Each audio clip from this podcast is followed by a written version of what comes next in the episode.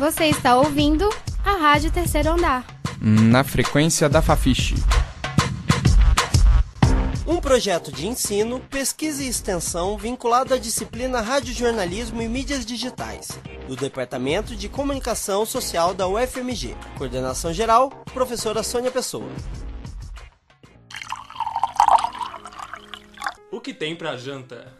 Na correria do dia a dia da vida universitária, a pergunta o que tem para janta quase sempre tem uma resposta nada empolgante. Nos acostumamos a comer macarrão instantâneo e beber catuaba enquanto assistimos a programas de culinária e ouvimos palavras como caprese, carmené, redução de balsâmico, taninos, fudge. Se você não sabe o que nada disso significa, fique tranquilo. Nesse programa vamos explicar isso e fornecer um kit básico para que você possa fazer aquele jantar especial com os amigos, com um futuro grande amor ou curtindo a própria companhia. Tudo isso sem comprometer o seu bolso, o seu tempo e sem complicar muito. Para um bom jantar, nada melhor do que contar com um grande aliado da boa culinária, o vinho. Para isso, conversamos com Daniel Coelho, que é estudante de engenharia e se juntou ao seu amigo, o historiador Rubens Verona, no entusiasmo por vinhos. Os dois criaram um perfil no Instagram chamado Vinhos do Rolê. Nele, os amigos experimentam e analisam vinhos que cabem dentro do orçamento universitário. Daniel explica por que conhecer bons vinhos não é um bicho de sete cabeças. Essa ideia de, de fazer um Instagram sobre vinhos surgiu quando a gente percebeu que propor vinhos era problemático para um rolê. Porque o pessoal fala, ah não, vinho é caro, não sei o quê, ou então não gosto de vinho. Só que vinho é uma parada que você começa a beber nos suaves, que é, é um suquinho de uva, e aí você, você começa a gostar daquilo, e aí você percebe que pode ser melhor, e aí você começa a comprar uns vinhos melhores, e aí você descobre a, a infinidade que é o mundo dos vinhos. Agora que a gente já abriu a garrafa de vinho, vamos começar nosso jantar.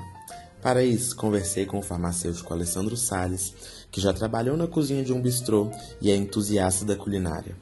Ele trouxe pra gente uma sugestão de entrada para o jantar. Nem precisa pegar papel e caneta.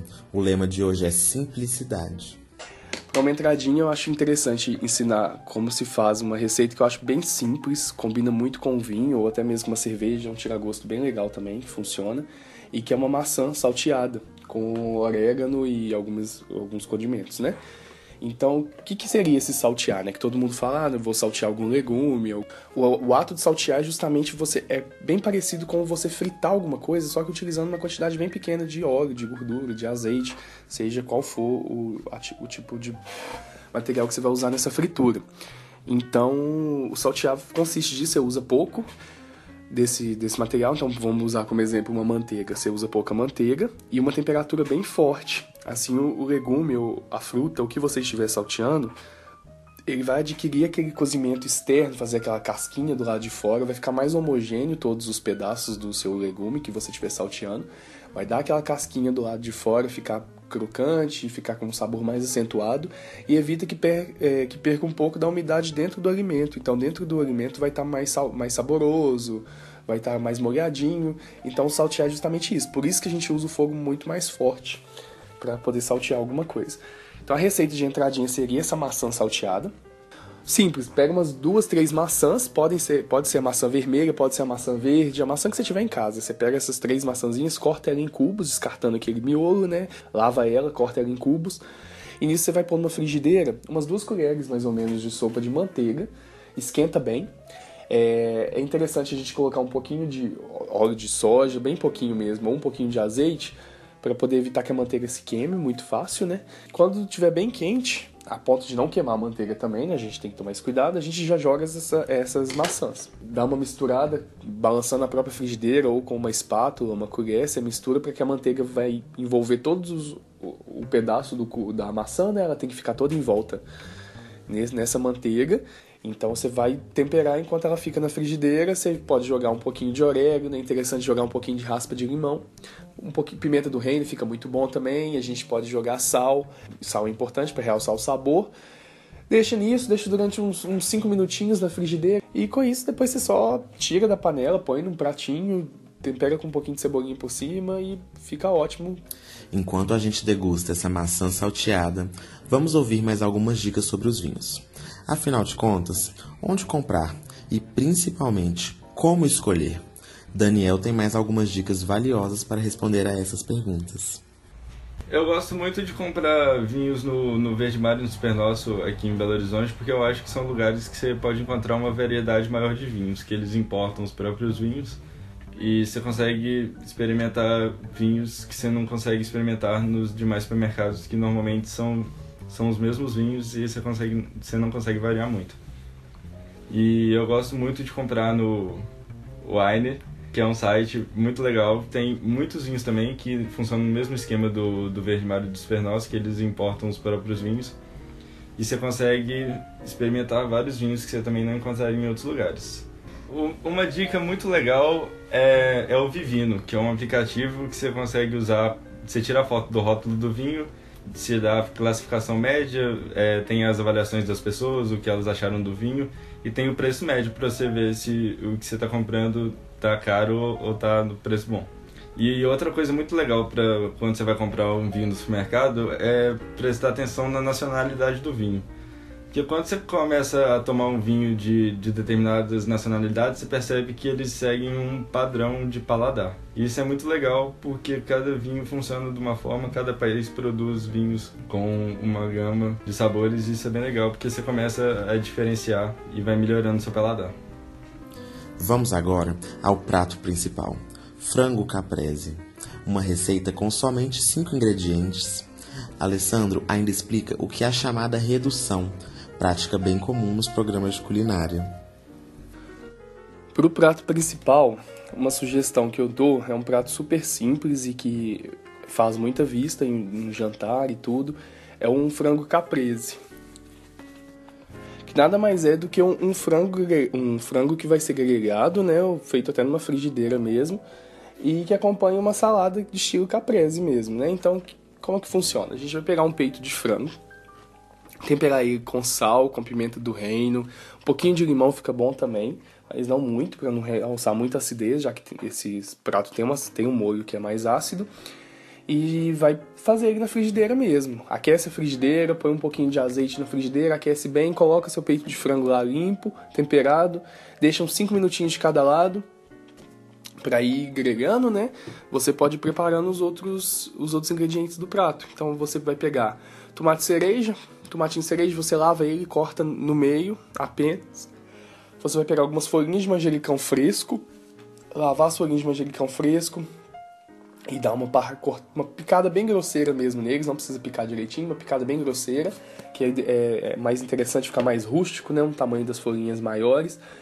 E vai preparar uma redução, é o que é redução? Todo mundo escuta falar redução e acha que é uma coisa complicadíssima. Redução é simplesmente você fazer, pegar um, uma, um molho, uma, uma quantidade de algum líquido, alguma coisa, e o nome mesmo já diz, você vai reduzir esse conteúdo de água que tem nesse molho, que tem nesse, nesse preparo, entendeu? Então, se a gente tem uma redução, a gente coloca no fogo, vai deixar em fogo alto, fogo baixo, é, observando até que esse molho vai se reduzir, ou seja, ele vai perder a água que tem nele e vai realçar mais os sabores que não sejam água que tem nesse, nesse preparo. Então, no caso, para essa salada, a gente usa uma redução de vinagre balsâmico. Então, a gente vai pegar o vinagre balsâmico em uma outra panela, coloca esse vinagre balsâmico, uma quantidade, meio copo de vinagre balsâmico, mais ou menos, é o suficiente.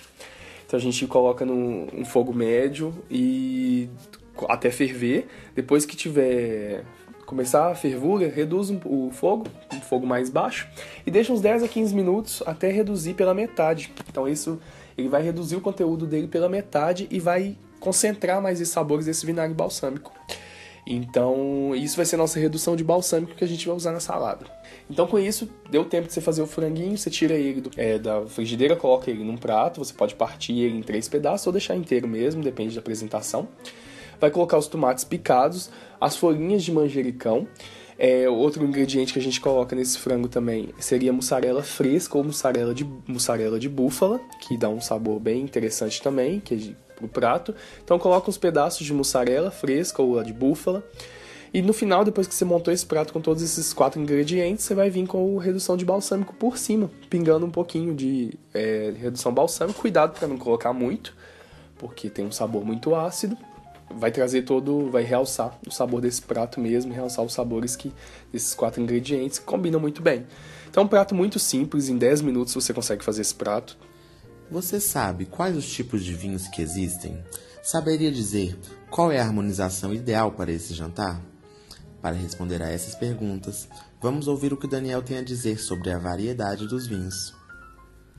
Mas o, interessante é você criar um plano de evolução quando você está tomando vinhos.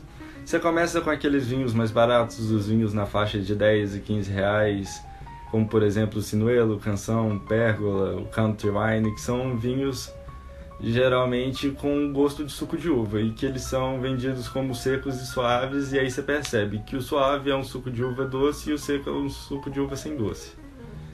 E aí depois que você percebe isso, você já pode passar para a segunda fase, que é quando você começa a tomar os vinhos na faixa de 25 a 35 reais, que aí você encontra os vinhos varietais, que são os vinhos predominantemente feitos com uma uva só e aí, dentre eles, os mais comuns, você tem o Cabernet Sauvignon, tem o Carmener, o Merlot, os brancos, rosé.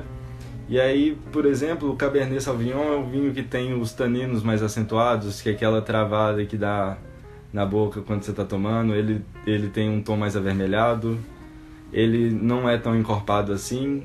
E é um vinho legal para você harmonizar com, com massas, queijos mais duros, como parmesão, grana. E é um vinho que feito para se tomar perto da temperatura ambiente, porque se você gela ele, você perde um pouco do, do sabor dele.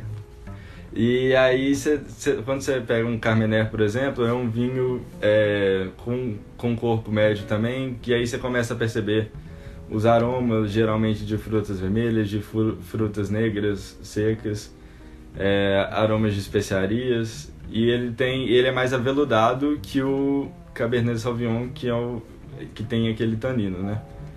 E aí quando você pega, por exemplo, um Merlot, você tem um vinho mais encorpado, um vinho menos ácido, um vinho mais aveludado, mais suave que, o, que os outros dois, e ele tem uma coloração mais lilás. E aí, quando você pega os brancos, você tem o Sauvignon Blanc, o Riesling, o Chardonnay, que são vinhos mais refrescantes, feitos para serem tomados é, entre 5 e 8 graus.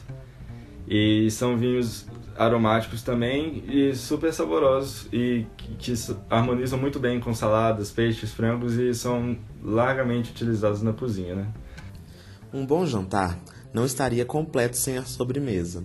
Para resolver isso, Alessandro traz uma receita adaptada de fudge, para que você possa variar quando sentir aquela vontade incontrolável de comer algo doce.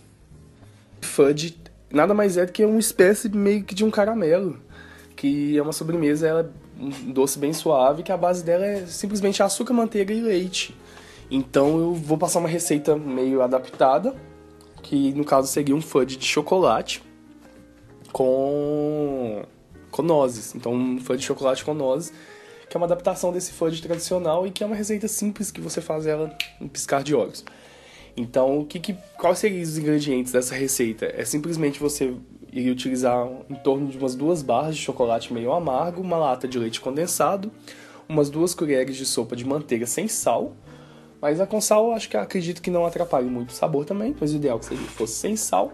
E você pode trocar esse, essas nozes por qualquer outro tipo de castanha, um amendoim, uma outra castanha do Pará, então o que, que você vai fazer? Você primeiro vai derreter esse chocolate, né? Você pode derreter no banho-maria, que é mais fácil, ou que é mais tranquilo. Aí, junto a esse chocolate derretido, você também vai derreter a manteiga e vai misturar no chocolate derretido. Então você mistura a manteiga derretida no chocolate derretido e esse leite condensado vai incorporando aos poucos. Vai mistura, mistura, mistura e no final adiciona essas nozes. Adicionando as nozes, você vai pegar uma forma quadrada, que é mais fácil para cortar depois, vai forrar com um plástico ou com papel manteiga, vai forrar é, ela e vai colocar essa, essa mistura. Colocando essa mistura, você vai tenta deixar o mais lisinho possível e coloca para gelar. E deixa ela gelando e até ela ficar firme. Quando ficar firme, você vai, corta de quadradinhos uniformes e tá pronto, seu fudge. É uma sugestão de sobremesa para encerrar esse jantar que é bem tranquilo de fazer. Essa foi uma sugestão de um jantar para você, com algumas dicas de vinhos para acompanhar. Mas o que não pode faltar mesmo em um jantar é a diversão. Por isso, curta esse momento e invista em você. Eu sou Guilherme Gurgel e esse foi o programa O que tem para janta. Você acabou de ouvir o programa da terceira temporada da Rádio Terceiro Andar. Para saber mais, acesse ao nosso site e as redes sociais. No Facebook e no Instagram, você procura por Rádio Terceiro Andar. Para ouvir esse e outros programas, acesse nosso site www.radioterceiroandarufmg.wordpress.com. Um projeto de ensino, pesquisa e extensão vinculado à disciplina Radiojornalismo e Mídias Digitais, do Departamento de Comunicação Social da UFMG. Monitor, Alexandre de Souza. Estagiária, Carlos Carmigliati. Coordenação geral, professora Sônia Pessoa.